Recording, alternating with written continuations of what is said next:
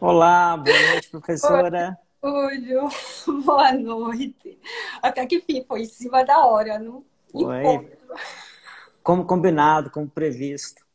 Como combinado, como previsto. 20 e 30, 20 e 30. 20 e 30.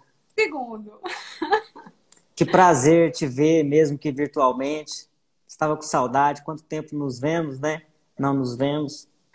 Pois é, Júlio. Eu acho que tem um tempinho. Eu acho que foi. Não, eu ainda fui para a tua banca, do Daniel, né? Acho Já tem 10 anos. Já tem 10 anos. o tempo passa, Júlio. Rápido. Pois é. o tempo passa. E aqui estamos, né? Num, num congresso lindo desse, né? Uma pré-congresso, né? Um divisor de águas, né? E com um projeto lindo desse. Então, de parabéns vocês. Obrigado, queria te agradecer a disponibilidade em estar aqui conosco, conversando conosco, com o pessoal da sociedade. Te agradecer em nome do nosso presidente, professor Marco Húngaro, que está aqui presente, já deu a, as saudações dele aqui, ao nosso vice-presidente, professor Júlio Gavini, a todo o pessoal da organização, Daniel, Carlos Estrela e todo mundo que tem mobilizado em fazer desse, desse congresso, como você falou, um divisor de águas, né? Isso, a gente se é. encontra em uma situação Para... complicada, mas que, que gerou esse, esse modelo novo e a gente tem, tem sentido o feedback do, do pessoal bastante positivo. O congresso já começou, né? Amanhã a gente tem o nosso último encontro do curso de imersão em tomografia computadorizada. Estou assistindo, é. Não, o, o, projeto tem que parabenizar o, Marco Húngaro e o Júlio Gavini por esse projeto belíssimo, a esse, do, né, a sociedade, e a equipe também da Endoscience, que vocês estão aí firmes e fortes, é, e o professor Estrela, o líder do líder, né, para mim ele é uma referência, né, sempre foi meu mestre, é, que eu respeito, né, que modificou a minha visão de endodontia de um profissional como ele, né, quando ele eu conheci há um tempo atrás e a, o que o que fez conhecer a família e vocês são a verdadeira família foi justamente a humildade, a, a, a amizade, o grupo, né, a coesão ali entre vocês, a amizade para tudo, né, e é assim que se vence de, de, de mãos dadas, né? É assim que a gente vai para frente. Sozinho, não adianta. Eles estão aí. Ele, a professora Cintia, acaba de te mandar um, um abração aí. Diz que você é 10. E é mesmo. Eles estão no meu coração. Bom, pessoal, falando um pouquinho mais sobre a, a professora Heloísa. A professora Heloísa é professora associada na Universidade Federal da Paraíba foi professora visitante na Universidade Rei Juan Carlos, na Espanha. É investigadora na área de tratamento odontológico com pacientes em câncer junto ao grupo da Universidade de Porto, em Portugal. É nossa querida referência na endodontia que que está aí na cidade, essa cidade maravilhosa que é João Pessoa. É uma, é uma honra, é um prazer tê-la aqui conosco para falar desse tema que é muito importante, né, que é o tratamento endodôntico em em pacientes oncológicos, né? Cada vez mais a gente luta para ver o paciente de uma forma mais completa e, e esse trabalho que você vem é, desenvolvendo junto nesse projeto também que é maravilhoso, que é o ERO, né? Que tem a ligação com a Faculdade de Porto também, com a Universidade de Porto e, e logo mais você vai, vai dar mais detalhes para a gente com relação a isso. Queria que você começasse, então, falando um pouco para a gente da sua trajetória, dessas suas ligações com esses grupos, né? principalmente da Universidade de Porto, e desse projeto maravilhoso. Como surgiu isso? Como surgiu essa, essa sua paixão pelo, pelo estudo, pelo tratamento do paciente com, com câncer? Pois é, eu acho que a, a vida foi me levando e de repente eu descobri a saúde pública, ela como um suporte para minha endodontia, que eu sou apaixonada pela endo, Mas, assim, eu acho, eu, eu acredito que eu demorei tanto, Júlio. É, uma vez, é, numa das lives aí da professora Brenda, ela comentou que na época que eu me formei, você tinha que esperar um determinado tempo. Na minha época, o curso de odonto era quatro, quatro anos. E eu era casada, casei muito cedo, 16 anos e tudo, e de repente, é, com 20 e poucos anos, eu fiquei com dois filhos e terminei o curso. E aí, o que fazer? E aí, demorei 11 anos para fazer a especialização. Então, quando eu fui fazer a especialização, que nessa época foi em Recife, eu aí me apaixonei. Era o que eu sempre queria, assim, era estudar, voltar aos meus estudos. E aí eu tive que passar um tempo com, com os filhos, e aí, lá mesmo em Recife, já fui fazendo reabilitação. É, mesmo fazendo inicialmente a especialização, o mestrado, em endo, fui fazendo concomitante periodontia, prótese, porque a disciplina, quando eu entrei na faculdade inicialmente em Recife, era eu entrava numa disciplina de clínica integrada, onde a gente não era o professor de endo, professor de prótese, o professor tinha que ser reabilitador. Então, uma dessas. É, é, só que eu sempre quis voltar para João Pessoa, então resolvi fazer o concurso para João Pessoa. Quando eu cheguei, minha mãe faleceu de câncer, né? Sempre eu ficava com aquilo na minha cabeça, assim, vi todo o itinerário, todo o sofrimento da minha mãe, e assim, eu pensava como eu poderia ajudar. Então, uns 10, uns, uns 13 anos atrás, eu fui orientar um aluno sobre radioterapia de fosfonato e tudo em pacientes na endodontia. Enfim, Daí me veio a ideia, através do, é, da, da universidade, que tem o um programa de extensão, eu iniciei, é, tive a ideia inicialmente de abrir a reabilitação oral do paciente com câncer, né? Por quê? Porque o único hospital que tinha serviço público aqui, eles mutilavam os pacientes porque o serviço não dava conta do número de pacientes. Então, eu pensei, por que não reabilitar esses pacientes com todas as limitações, contexto? Inicialmente, eu iniciei, é, eu fiz um grupo só de odontologia, de reabilitação mesmo, na, na odontologia. Aí, de repente, eu pensei, por que só odonto? Então, eu fui juntando direito, medicina, fono, é, o direito hoje é o meu. Eu tenho mais alunos de direito, mais de 15 alunos de direito. Contabilidade, aí disseram, Luísa está louca? Contabilidade, sim. Paciente com câncer tem problemas nas, nas finanças, deixa de trabalhar e tudo. Depois coloquei música, um assessor espiritual. Então, o paciente não adianta ele chegar lá e dizer assim, eu quero fazer só os dentes. Ele não entra. Ele tem que entrar como corpo só. Ele tem que participar da psicologia, a gente vê alimentação, nutrição. Enfim, então cada vez fui me apaixonando e nesse momento é, eu conheci o, o meu orientador é, numa dessas viagens lá em Porto, é, de pós-doutorado, que eu estou concluindo agora. E aí nós imediatamente né, fizemos a amizade, eu trouxe ele para João Pessoa. Bacana. Para conhecer. E aí, pronto. E aí, de repente, conheci a professora Almudena, da, é, da Universidade Rei Juan Carlos, em Madrid, hoje uma grande amiga e parceira. Ela, sempre quando eu vou a Madrid, agora nessa, nessa pandemia, é que é um, está sendo assim difícil, mas a gente tem internet. Enfim, a gente está fazendo as capacitações, a gente pensa em montar mini programas lá na Universidade do Porto. E aí todo mundo se apaixona pelo projeto, porque lá no serviço público eles não têm um programa desse, um projeto desse. A odontologia não é incluída certo? O paciente, quando necessita, ele vai particularmente. Então, no serviço público tem todas as especialidades, a medicina, mas a odontologia não. Então, o coordenador de saúde pública lá, o professor Paulo Melo, também faz parte do projeto aqui. A gente está fazendo os projetos. E aí isso está crescendo e foi por aí. E aí eu me apaixonei por essa área, sem deixar a endodontia, e a coisa foi tomando forma e tomando gosto.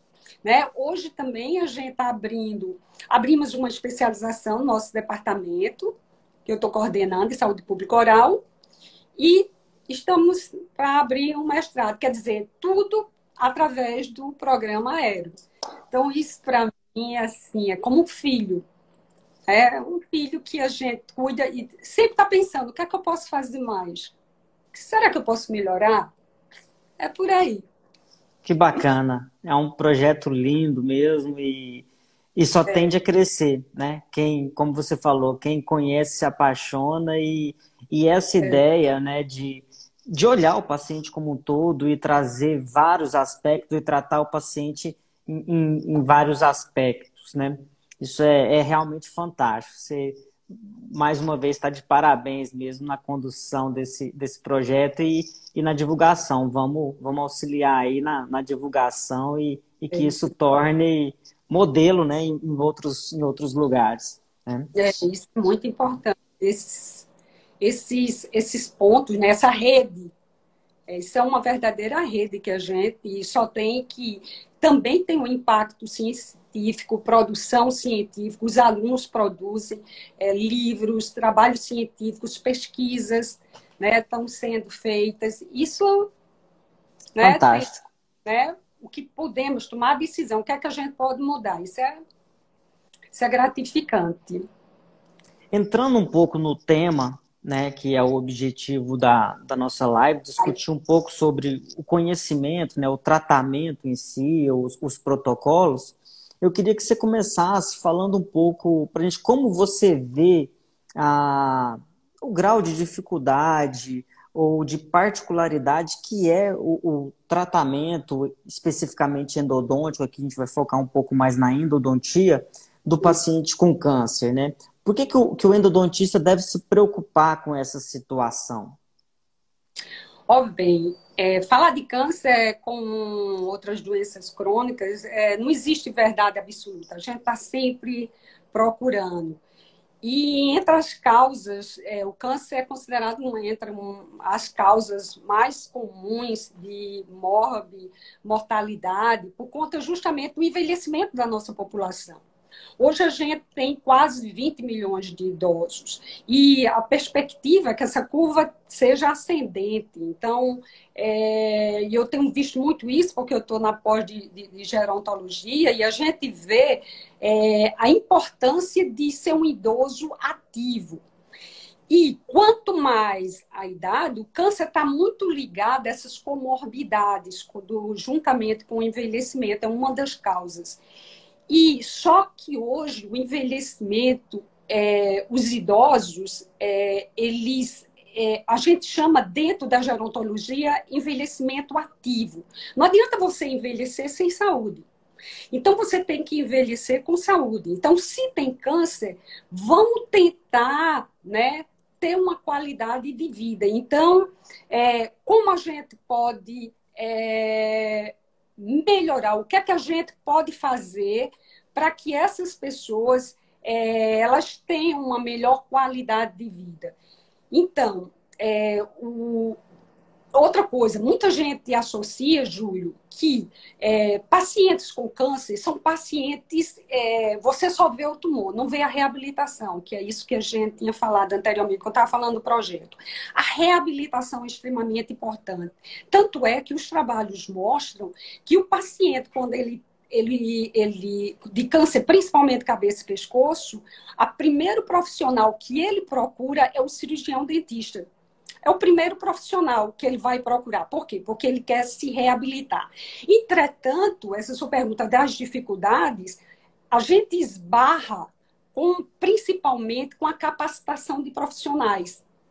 Então, é, muitos profissionais, e aí a gente tem um trabalho até de uma menina, é, esse trabalho é 2019, da Miranda e Silva, é a Vanessa, ela é daí de Goiânia ela fez um trabalho sobre o nível de conhecimento de profissionais da odontologia. Ela trabalhou com quase mil dentistas em relação a medicamentos é, é, que interferissem é, na osteonecrose, né, que são medicamentos bifosfonados. E a maioria, hum, a maioria do, dos profissionais, eles não sabiam, né, não tinham conhecimento ou não totalmente desconhecimento, pouquíssimos tinham conhecimento. Então, isso foi um impacto, né? E é um impacto a falta de capacitação de profissionais. O segundo, a segunda grande dificuldade, é, eu digo que é em relação aos pacientes. O paciente, ele se aperceber, né, da necessidade dele, que ele tem um problema e, e ele tem câncer e ele precisa procurar um profissional o paciente, inicialmente, ele, ele fica com medo de enfrentar a situação, ele tem um medo. Segundo lugar, ele tem medo da rejeição. Porque muitas vezes, quando ele vai, o profissional não quer atender, porque o profissional sente esse medo. E às vezes até preconceito, por incrível que pareça, existe o preconceito. E o terceiro é, é ele ter que sair, às vezes, da periferia, de pequenas comunidades, para ir a um centro, né, fazer exame, itinerário que esse paciente percorre. Né? Uma coisa é a gente fale, falar de um paciente da rede privada. Outro paciente, outra coisa é falar um paciente SUS, onde ele esbarra em várias dificuldades. E além do mais, para ele fazer uma biópsia, mesmo quando ele já o profissional lá na cidade dele já mostrou que ele tem, ele chega para fazer o, a biópsia, isso passa uns três meses para ele receber. Aí tem aquela lei que é dos 30 dias, só que a lei existe, foi aprovada, mas não houve a notificação ainda. A lei dos 30 dias, embora o câncer também é uma doença altamente complexa, então muitas vezes já teve paciente que chegou para mim que vendeu a casa porque a filha, ela tinha câncer e a filha tinha um câncer e ela tenha que operar. Não dá para esperar. Então, essa eu considero, até a gente fala na desumanização do, do câncer, né? Essas dificuldades, falta de conhecimento, impede o diagnóstico precoce, que é um dos principais motivos, é, causas para que a gente consiga detectar precocemente. O ideal era predizer então, precocemente para que haja um melhor prognóstico, mas esbarra nessas dificuldades. Então, isso, isso é terrível. E a gente detecta, a gente detecta essa falta de conhecimento nessa área específica, né? Você citou aí.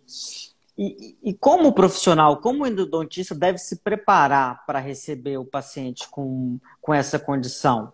Qual que é a, o seu caminho, a sua, a sua orientação para o profissional que está começando agora, ou até mesmo que já tá, tem atuado na, na nossa área, que busca esse preparo para receber esse paciente, para trabalhar com esse paciente da melhor forma possível? Ó, bem, eu sempre oriento assim, inicialmente ter ele ter o profissional ter consciência da importância de trabalhar em equipe não só numa equipe multidisciplinar, interdisciplinar e transdisciplinar. O que é que eu quero dizer com isso? Não adianta ter um médico, como eu falei, um médico, um dentista, um fono, é, se cada um está fazendo a sua parte, examinando aquele paciente, por exemplo, a psicóloga examina o paciente, fica com ela os dados e não há discussão entre os profissionais.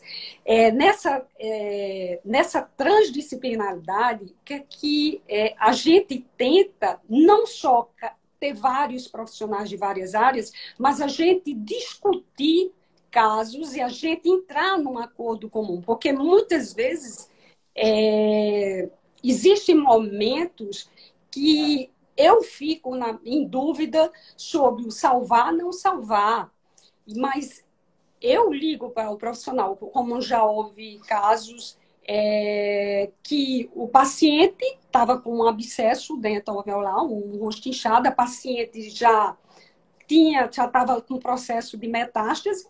E aí, o que é que aconteceu? Ela estava com um abscesso. Eu ligo para o hospital, falo com o médico, o médico me responde: Olha, Heloísa, isso faz parte do câncer, não pode mexer. Só que a paciente estava chorando, incontrolável. E nesse momento você tem que ser o profissional. Quem é o dentista? Entendeu? O médico ele fala que, mas você também tem que ser, ter a sua palavra. Você tem que ter o seu poder de decisão. E aí é onde eu penso nos três eixos que o profissional tem que trabalhar, pegando o gancho. E esse primeiro eixo, que esse profissional, como ele deve lidar com esse profissional, ou com esse paciente é o eixo desse diagnóstico, da segurança do diagnóstico. Para você ter segurança num diagnóstico, lógico, você tem que estudar, tem que procurar, tem que ter essa conversa em equipe. Porque faz parte justamente da gente prevenir, diagnosticar, prevenir, controlar esses problemas que podem acontecer na clínica, mas dentro de uma equipe. Então, nesse caso dessa senhora, é, ele tinha falado, mas eu, com conhecimento da ainda, eu sabia que ali era um caso de abscesso. Isso me deu até um, uma certa dor quando eu fui abrir. A paciente estava num, num, estado quase paliativo. Porque uma das, uma das, um dos problemas de um dente que está dentro de uma lesão, do, da, da área da lesão do câncer, daquela área do tumor, você não pode mexer nem tirar aquele elemento dentário, porque pode causar uma metástase. Mas quando você coloca na balança, que ponto está esse paciente? Qual o estádio desse paciente? Que momento está esse paciente? Esse paciente, o prognóstico desse paciente, o prognóstico do câncer, o prognóstico da doença. Então, você tem que botar tudo isso para ter o seu poder de decisão. Então, eu abri, drenou, a paciente aliviou, e aí o médico viu que não era o câncer, era realmente um abscesso. Então, são algumas coisas que a gente tem que ter essa segurança. Então, esse seria o primeiro eixo. O segundo eixo é remoção de todos os focos desse paciente, tentar fazer antes de qualquer tipo de tratamento que esse paciente vá realizar. O ideal é que ele seja encaminhado para um profissional de odontologia, fazer o preparo de boca. Esse é o ideal, onde é uma fase é, que eu considero até bem difícil e, e, fria, porque muitas vezes você tem que dizer, é, saber quanto tempo ele tem para começar o tratamento do câncer quanto tempo? Muitas vezes, o tempo, quando o paciente chega para você para fazer o preparo, ele tem que começar o tratamento de rádio ou químico, como a gente vai falar mais adiante, é, seria uma semana, 15 dias. Então, você tem que fazer o teu planejamento em cima daqueles 15 dias. Né? Por quê? E você não pode deixar focos infecciosos. Você poderia fazer o canal e pode fazer o canal, mas você tem que fazer naquele período. Você acha que aquele canal ele vai impedir qualquer é, remoção, não vai permanecer foco de infecção? Porque nesse momento a saúde bucal pode comprometer o tratamento oncológico. Imagina o paciente no meio do tratamento, ele está com uma bomba, estoura processo infeccioso. A imunidade dele, muitas vezes, se ele estiver tomando uma quimio, zero. Né? Então, você tem que predizer tudo isso, prever nesse preparo de boca. E nesse momento da frieza que eu falo, é que muitas vezes um dente você poderia reabilitar, você tem que dizer, pelo tempo não dá, eu. Entendeu? Então, esse é o segundo eixo. E o terceiro eixo que eu falo sempre, que é em relação aos profissionais que vão tratar, e eu sempre falo que esses eixos, esses três eixos, eles estão ligados às fases que o paciente vai chegar para você. O antes, durante ou depois do tratamento. Ele está antes, ele descobriu agora, ele chegou para você, ele já está fazendo o tratamento, ou ele já concluiu o tratamento. Então, você tem que analisar esse paciente em cima de tudo isso. E esse terceiro eixo seria o que? Você tratar as complicações que podem acontecer durante, é, durante o tratamento. Né? É, são as toxicidades né, que podem acontecer e o profissional, nesse caso, mais do que nunca, ele tem que ter, é, eu chamo muito o senso é, humani, humanístico a, a questão de conversar muito, é, de ter nem que seja é, um ponto em comum com esse paciente, conversar e tentar trabalhar a questão psicológica né, é, com esse paciente para tentar, porque o que o paciente quer muitas vezes, o objetivo desse tratamento seria cura, reabilitação e qualidade de vida paciente. O que a gente quer com esses tratamentos, mais do que nunca, é qualidade de vida. Tem um trabalho, inclusive, é, do Kowalski também, é, o professor Kowalski até teve aqui no, no nosso congresso, e esse trabalho dele, ele comentou muito, é que o paciente, muitas vezes, o que ele tem mais muito medo é da dor e que é qualidade de vida, mesmo que ele continue com câncer, mesmo que ele trate do câncer. E o profissional de odontologia, principalmente em relação ao câncer, ele tem que tentar passar para esse paciente, dar um pouco de qualidade de vida. Então, isso é extremamente importante. Então, são esses três eixos principais que a gente deve trabalhar com esse paciente. E fica claro que o, o, tratamento, como você bem frisou, ele é transdisciplinar, né? A gente precisa ter essa, essa comunicação com os diferentes profissionais, as diferentes áreas que estão atuando junto com o paciente. E para ter essa, essa comunicação né, transdisciplinar, a gente precisa ter o um mínimo de conhecimento da área, né, buscar essa capacitação. Né. Eu queria que você falasse um pouquinho sobre as toxicidades das medicações, como isso vai interferir é, de fato no, no tratamento endodôntico, né? É, você citou os bisfosfonatos, as radioterapias, é. como, como isso influencia diretamente no, no nosso procedimento? É, esses, esses pacientes, a maioria do, passam, o tipo de medicação, eles passam pelas terapias, que são é, rádio, a químio, né, cirurgia, rádio, químio. Quando eu falo em químio, eu falo, está incluída aí a terapia-alvo, a imunoterapia e é, o transplante de medula. Então, são as formas, o que tratamento. Mas aqui, diretamente, como a gente tem pouco tempo, vamos, vamos situar e fixar nos que essa, nessa permeabilidade, nessas toxicidades da rádio com a endodontia, que podem é, interferir no nosso tratamento endodôntico, e os que é o bisfosfonato, no caso da químio, na utilização. Então, uma coisa bem interessante em relação à radioterapia. A radioterapia é uma das mais utilizadas, principalmente em cabeça e pescoço.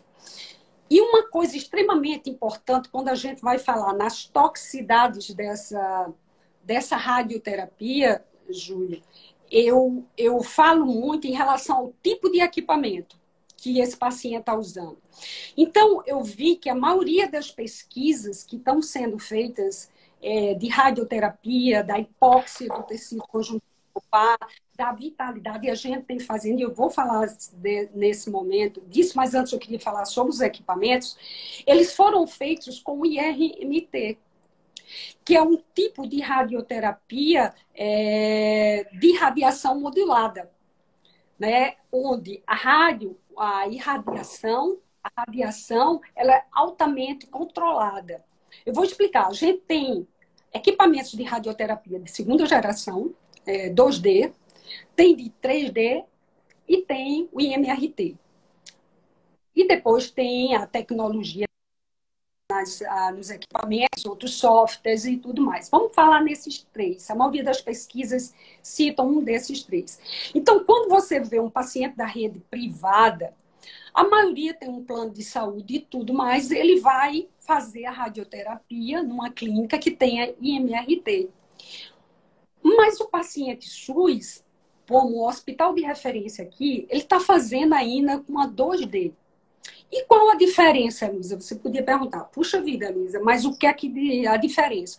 A diferença é que, por exemplo, normalmente um paciente que está com um, um, tumor de cabeça de orofaringe ou nasofaringe, o tratamento dele, ele geralmente toma um uma quantidade de radiação de 60, 70 grays, e isso é fracionado, 2 grays por dia, cinco dias, dois grays. Final da semana, sexta, 10 grays. É acumulativo. Ele fica tomando sábado, domingo sem tomar até completar. Na, no equipamento 2D, essa radiação que esse paciente toma é baseada em radiografias e na análise clínica. Ou seja, ele, ele vai eliminar a radiação, vai ter uma ação das células neoplásicas, mas vai ter uma mesma dosagem de radiação em glândulas salivar e outros, outras regiões anatômicas, em dentes, certo? Então, uma glândula parótida, por exemplo, ela aguenta o suporte dela, ou ela aguenta até 26 graus de radiação. Imagina um paciente que está fazendo com um tumor, um carcinoma de língua, né, de bordo de língua. Ele vai tomar, se ele fizer uma 2D, ele vai ter, na glândula parótida, vai tomar 60, 70 de radiação. O paciente sai não adianta tratamento. A gente tenta melhorar a qualidade de vida desse paciente, a gente utiliza laser terapia, outros tratamentos, tenta amenizar, né? E outros saliva artificial e tudo mais, tudo bem. Já o, o 3D, o IRMT, o 3D já evolui. O paciente passa por uma tomografia, um exame tomográfico, onde ele vai delinear as áreas, certo? E aí ele tenta é, limitar a área do, da radiação do tumor. Embora ainda vai ter radiação naquela região, em glândula e outras, outras regiões, dentes. A diferença que veio, o avanço que veio para o IMRT é o quê? É que o IMRT é, ele além ele é modula é um, um, um, ele vem melhorar a vamos dizer para não complicar. O paciente ele vai tomar ele passa por uma tomografia. Então o físico vem é um físico ele vai delimitar toda aquela região e vai dizer aqui e vai fazer uma dosagem vai ter uma distribuição dosimétrica. Tipo, ele sabe que a parótida, a glândula parótida, dando um exemplo aí, ela só aguentaria 25 graus, 26 graus. Então, quando ele está fazendo a análise, ele já deixa para aquela parótida só levar os 26 graus. Isso é maravilhoso. Lógico que ainda tem as toxicidades, muitos ficam com pouca salivação, mas são coisas reversíveis diferente de uma 2D. E aí a gente vai passando para a endodontia. Mas a Luísa, e a endodontia?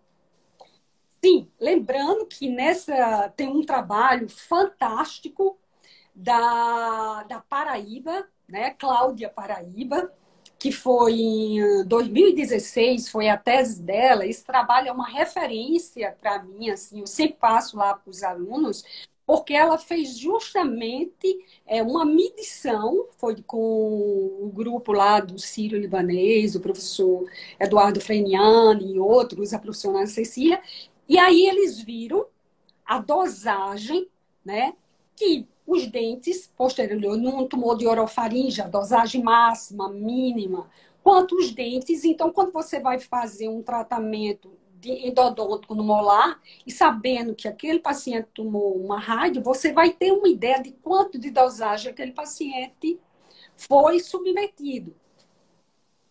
Daí a gente vê os trabalhos em relação que é que a radioterapia ela pode influenciar no tecido conjuntivo pulpar ele causa uma hipóxia naquele tecido conjuntivo pulpar. Essa hipóxia vai haver um processo de modificação, de alteração na camada odontoblástica. E essa hipóxia tem uma, uma ação, é, um, um, ela gera um, a, uma, um impacto, posso dizer até impacto, nas fibras é, delta A, porque elas são muito sensíveis ao oxigênio. Então, daí, o paciente, quando ele faz a radioterapia, é, inicialmente, você vê a vitalidade pulpar. Você vai fazer a vitalidade pulpar. muitas vezes, imediatamente ao, ao tratamento de radioterapia, ele vai diminuir aquela quantidade de oxigênio. E vocês, para essas situações, vocês têm alguma mudança no protocolo para avaliação da vitalidade pulpar? A gente utiliza o oxímetro. Nós utilizamos lá o oxímetro. Tanto é que a gente também fez um trabalho diferente do trabalho, dos resultados, a gente tem o um trabalho, eu acho que é o de Gupka, deixa eu, deixa eu dar uma olhadinha nesse trabalho aqui, que eu tinha até anotado aqui. Tem o da Simoni, tá? só que o da, é, é, o da Simoni Kataoka, é, ela tem vários trabalhos nessa, nessa linha de pesquisa, né? E só que ela usa o IMRT. Mas o professor, esse trabalho Gupta, foi em 2018, ele avaliou, ele, para ele, é, a, a oxigenação ia cada vez diminuindo mais. Deu um resultado contrário o da Simone. O nosso que a gente fez lá no projeto, nós trabalhamos mais com 100 pacientes. A gente fez a oximetria antes do paciente começar, fez uh, logo no final do tratamento, seis meses e oito meses. É, depois, a gente viu que essa oxigenação, essa hipóxia ia diminuindo, diminuindo, diminuindo. Ela voltou, seis a oito meses, ela começou a voltar, mas não ao normal. E aí há um questionamento. A hipóxia, há uma diminuição da, daquele oxigênio naquele tecido conjuntivo pulpar? Há. Mas se você vai necessitar, o que eu acho é que você não pode dizer, ah, é, mas vai voltar o oxigênio. Eu acho que a gente tem que preservar. Aquele paciente, aquele dente ele teve um processo de hipóxia, então você não pode menosprezar essa hipóxia que houve e está havendo uma diminuição do oxigênio, né? Então tem esse problema, essa, esse impacto no tecido conjuntivo. A gente vê também o impacto é, na membrana é, na membrana periodontal. E aí vai ter um impacto é, precisamente naquelas fibras, naquela região periapical, em todas aquelas fibras de Sharp, e aquelas, né, naquela vascularização da região periapical. Uma diminuição daquela vascularização, e isso vai influenciar o que no nosso tratamento? O profissional que está fazendo um tratamento endodôntico nesse paciente, ele sabe que ele vai ter essa hipóxia, ele vai ver uma, uma, uma modificação naquela vascularização né, do, do, da membrana né, periodontal. Então, ele tem que o quê? Evitar a patência do canal, infelizmente, e ultrapassar, ultrapassar mesmo, limpeza do forame. Como também ele tem que usar, tentar utilizar instrumentos que é, com menos, que joguem menos debris, fazem, causem extrusão de debris. No caso, lá no projeto, a gente usa sempre o reciprocante. A gente faz o glide path muito lentamente, ou então com a lima 10, né? E depois aí a gente vai. E aí, Luísa, mas no caso de uma necrose, você está indo em contra uma endodontia biológica e aquilo ali, você não quer que o paciente fique com vamos dizer, focos, você falou a importância da eliminação dos focos. Extremamente importante. E aí, como é que a gente faz? A gente coloca a medicação, a gente faz a limpeza do canal, faz toda a sanificação daquele sistema, utilizando soluções com muito cuidado. E a gente coloca a medicação e utiliza a laser terapia como complemento PDT. Nós fazemos o PDT, utilizamos inserto de ultrassom muito lentamente para fazer a limpeza, a remoção do esmilei. E colocamos, muitas vezes o paciente vai para o tratamento né, oncológico com medicação. Mas a gente vê também, é, e a gente vai falar na questão, a, um dos grandes problemas da, da rádio é a osteoradionecrose. Então, uma lesão periapical, já pegando o gancho dessas, dessa questão da periodontite apical, é, uma lesão, um dente que tem uma período, um caso de uma lesão, esse dente, essa lesão pode induzir uma osteoradionecrose se esse paciente ele fez uma radioterapia, pode. Inclusive, chegou lá num projeto e foi encaminhado para a gente fazer o tratamento endodôntico. Olha bem, isso foi logo no início, e por mais, quando eu olhei assim, era uma fístula. Foi encaminhado pelo dentista do hospital para fazer. Então, mandei fazer, eu disse, ó, vê aqui o encaminhamento, então você vai examinar e já abre tudo. É, de repente, me deu aquilo e eu voltei ao paciente, sentei que eu gosto muito de conversar. Eu acho que isso para mim é muito importante, conversar com o paciente, sentir é, que ele está sendo amparado e cuidado. E aí eu comecei falando e falando né, de toda a, a, questão da anamnese importantíssima quando a gente, o paciente senta, é, que tipo de tratamento fez, quantas sessões de rádio, se fez a químio, né? Isso tudo é muito. O termo de consentimento livre esclarecido, né? Isso a gente deve ter muito cuidado. É uma coisa extremamente importante no contexto do atendimento desse paciente. Então, quando eu fui verificar, não era uma ficha. Era uma osteoradionecrose causada pela Aí a gente pediu a panorâmica, foi confirmado e aquele paciente foi, teve que fazer a remoção de toda aquela M, porque às vezes a osteoradionecrose, mais adiante vou falar sobre a osteonecrose causada por medicamento, às vezes a gente vê a exposição do osso e diz só um pedacinho, mas ali é a ponta do iceberg né? A coisa mesmo é muito maior. O que a gente está vendo é mínimo. Então, muitas vezes, o ideal é que a gente até solicite uma tomografia para a gente ver a área que se vai precisar de, de cirurgia e tudo mais. Outro grande impacto da rádio, da radioterapia, você ia perguntar, é, eu ia falar.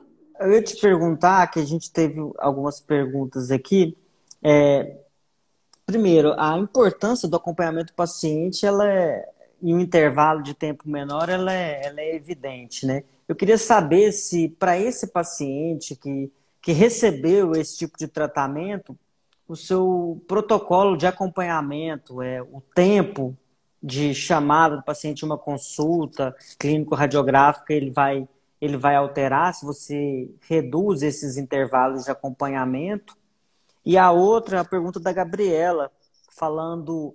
Às vezes você, dentro do projeto, tem uma facilidade muito grande de conversar com o médico, a equipe é multidisciplinar, mas às vezes o endodontista ele não, não faz parte dessa realidade. Como, como que é a sua orientação para solicitar, por exemplo, que tipo de equipamento, que tipo de, de radioterapia o paciente está fazendo, como é que é essa, ele, como seria essa, essa relação?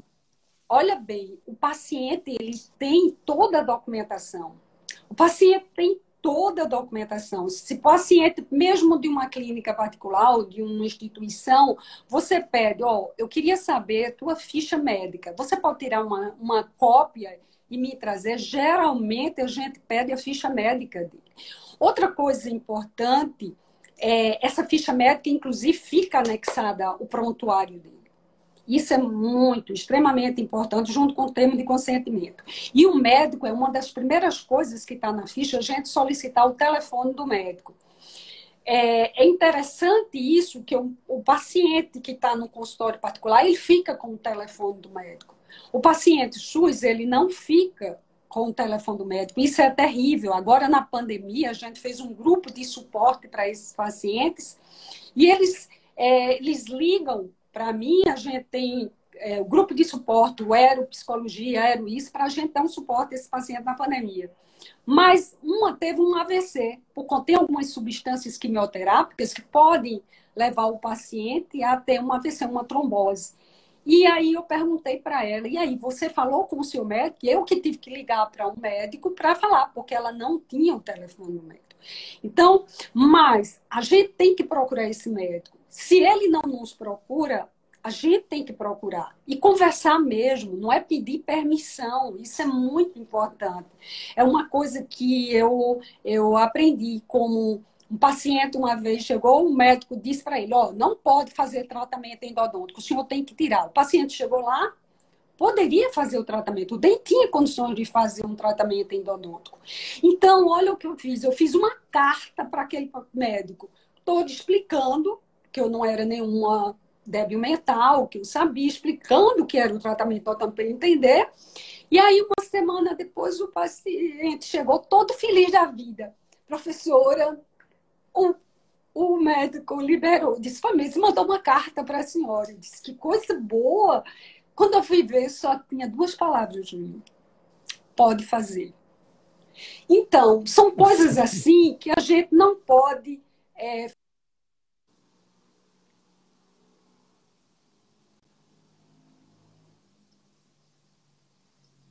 Caiu um pouquinho aqui. Mas estão é, precisando se humanizar. Né? É, eles não entendem ainda a importância do profissional de odontologia conversar no mesmo nível.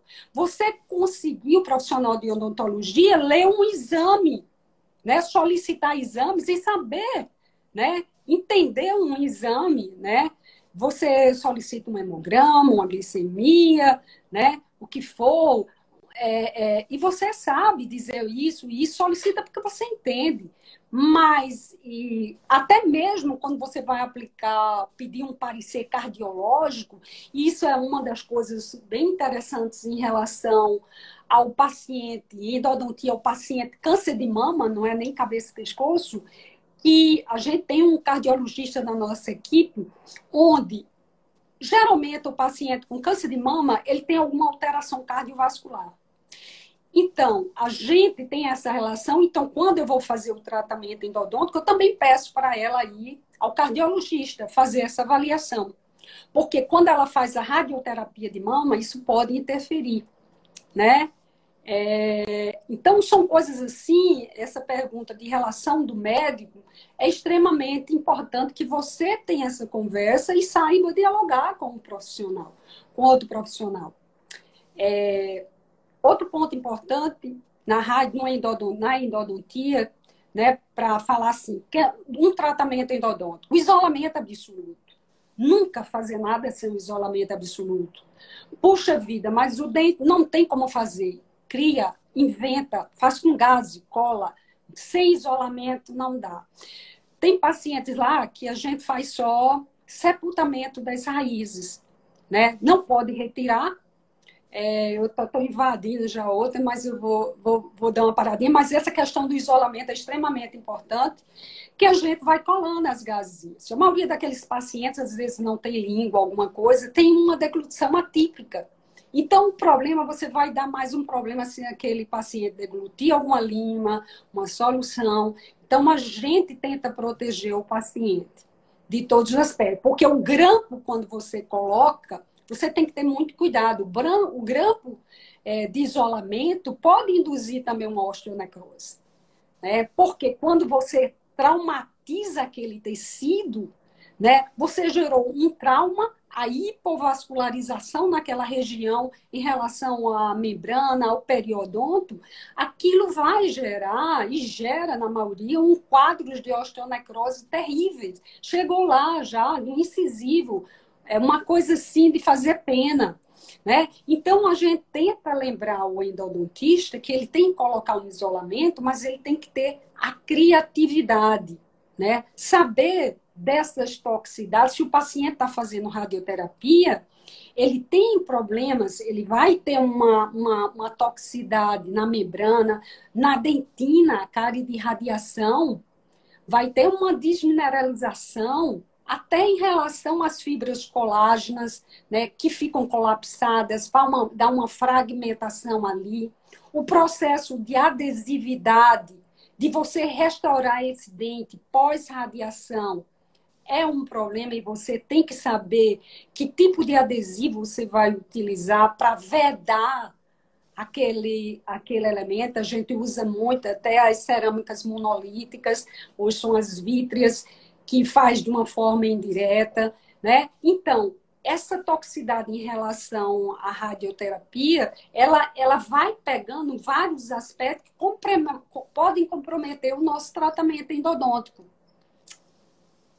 E aí, nas a três gente, fases. E aí, a gente está entrando na. na... a gente está entrando nos minutos. a gente está entrando nos minutos. A gente está entrando nos minutos finais. Eu queria que você fizesse essa diferenciação para a gente. Né? A gente vê, como você sempre fala, das, das três fases. Né? É diferente a gente receber uma, um encaminhamento de um paciente que, que foi diagnosticado com câncer e você recebe o paciente para fazer uma análise da condição, fazer o preparo prévio antes do tratamento. Né? É diferente da situação de um outro paciente que já está em tratamento, né, em uma situação de urgência ou uh, por algum motivo precisa do tratamento odontológico. E a gente tem ainda uma terceira situação, que é o paciente que é, teve o câncer, foi tratado, é, concluído às vezes dois, três, cinco anos depois, e aí precisa, tem uma necessidade de tratamento odontológico. Como, como que diferenciar cada uma dessas olha, fases e quais as principais é, preocupações para cada uma delas? Oh, pronto, ótimo. Antes, aquele inicial, o paciente que foi diagnosticado, mas não começou o tratamento. É aquela tudo que a gente falou, os cuidados pré prevenir. Você tem que predizer os dentes, fazer um plano de tratamento de acordo com o tempo que ele tem antes de iniciar o tratamento. O principal é fazer, elaborar uma boa anamnese, conversar com o profissional que qual vai ser o tipo de tratamento que esse paciente vai fazer e o tratamento, dentes com lesão que estão muito próximos, estão muito próximos à área de lesão, a gente, infelizmente, tem que ser frio e tem que retirar. Tratamento endodôntico, sim, é uma maneira de eliminar focos, mas tudo vai depender do tempo que esse paciente tem. Se ele tiver tempo e tiver condições, você faz já o tratamento, já faz a reabilitação desses dentes, entendeu? O ideal é que você reabilite com cerâmica ou mesmo a resina composta. Tem que ter muito cuidado é, em relação ao tipo de adesivo que você vai usar. O ideal é que aqueles tenham ação total, você não, não dos dois passos. É, se o paciente ele chega para você, segundo momento, ele tá, começou o tratamento. Que tipo de tratamento? É, de rádio? Se ele tiver começado de rádio, infelizmente, ele, a gente tem a cárie de radiação que é terrível. Ela é indolor, o paciente não sente, a gente acredita que seja, as pesquisas mostram, sejam justamente pela sensibilidade das fibras delta A, hipóxia, que elas são sensíveis, o paciente não sente. Ela acontece na cervical, rola e o dente quebra. Se você for tentar fazer um tratamento endodôntico nesse paciente, você não consegue. É terrível. Ele é uma borracha totalmente borracha, ele sai em fatias. Isso é um processo terrível. Tem momentos que a gente diz o que fazer. Então, nesses casos onde você não pode retirar o dente, por conta da hipóxia no tecido, para não do tecido ósseo, que está ali também, diminuiu a vascularização, para não desenvolver um quadro de osteonecrose, a gente faz sepultamento de raízes lá no nosso projeto. Isso a gente faz um sepultamento diferenciado. O Jolie, quando eu fiz a periodontia, a gente deixava, fazia a sanificação do canal, preenchia ou com MTA, a gente utiliza o tipo Predinho Bernabé. É, é, é, a gente utiliza é, misturado com um cimento endodôntico, o MTA, é, preenche o, o biodentina, a gente preenche aquele canal todo e veda é, o ideal, se ele não vai fazer, a gente veda até com amálgama. Porque se você botar em um número, vai haver uma infiltração. O paciente tem hipossalivação, modificação da qualidade da saliva. Perfeito para uma infiltração e contaminação. Então, nesses pacientes, para evitar, a gente tenta fazer isso, né? Infelizmente, não consegue mais fazer o tratamento canal. Se ele estiver fazendo uma químio, Que tipo de químio? Bifosfonato, que são os bisfosfonatos são substâncias hoje é, que podem ser usadas tanto na osteoporose como em pacientes é, oncológicos. Então, tem os nitrogenados e os não nitrogenados. É, sensibilidade são os nitrogenados, o jumeta, né? Tipo, paciente que está com, é, com. São problemas de metastáticos, é, câncer metastático. Então, esse paciente aí, ele também, é, o bifosfonato, ele não só impregna na matriz óssea, como ele também tem uma ação nas células endo, do sistema endotelial, na vascularização, como também hoje se descobriu que ele tem uma ação no tecido epitelial. Então, agora mesmo a gente está tratando um paciente, ele tem hemorragias, de vez em quando ele tem uma hemorragia. E é importante, só porque está perto de concluir, a gente utiliza um protocolo hoje. Se está no custo-benefício, aquele paciente precisa retirar um dente, né? Tanto na rádio como na químio, fazendo utilização de bifosfonato, a gente utiliza um protocolo que a gente utiliza uma semana antes da cirurgia, o clavulin, amoxicilina com clavulonato, é, uma semana, cinco dias antes e mais dez dias, utiliza o tocoferol, que é a vitamina E, né? O tocoferol 500 miligramas duas vezes por dia e utiliza a pentoxilina, que vai fluidificar, dar uma fluidez, levantar o sistema imunológico daquela região, né? melhorar aquela vascularização para impedir justamente esse quadro de osteonecrose. A gente utiliza esse protocolo. Sendo que a, o tocoferol e a pentoxilina, a gente utiliza por três meses. Mas esse paciente, ele fica tomando. Esse paciente que eu estou atendendo, ele estava e eu tive que parar a pentoxilina porque ele estava tendo hemorragias por conta justamente da inflamação, problema nesse tecido epitelial. Então, são coisas assim é, que interferem, que a gente tem que ficar sempre alerta, né? Saber que os bisfosfonatos, não só o bisfosfonato, como substâncias que o paciente às vezes toma, ele traz na ficha, ah, ele está tomando sunitinib, sunitinib, é uma substância. É, é, tem outras que você diz, mas puxa, esse não é um bifosfonato. Então eu posso fazer, não, mas ele é um antiangiogênico. O antiangiogênico causa também é, o problema da osteonecrose. Então, não só o bifosfonato, como o denosumab, que ele não impregna na matriz óssea, ele, ele fica ligado ao, ao ligante, que é o rankel, mas o paciente pode parar uns dias e, mas mesmo assim ele corre um risco de ter osteoporose. Então são coisas que na anamnese a gente tem que ficar em, sempre em alerta e acompanhar esse paciente no pós. Porque no caso do bifosfonato, 10 anos depois, ele corre um risco de ter, mesmo 10 anos depois, porque ele fica impregnado, se for um bifosfonato, né, tipo zometa, ele fica impregnado, a ação, a via de tomar foi a endovenosa e tudo mais. Então, é Excelente. mais ou menos isso. É, eu corri, muito... porque É, eu ia falar da dentista, não dá. Mas eu acho que para a endodontia, a gente falou, preparo, os cuidados, a, a anamnese. Ide...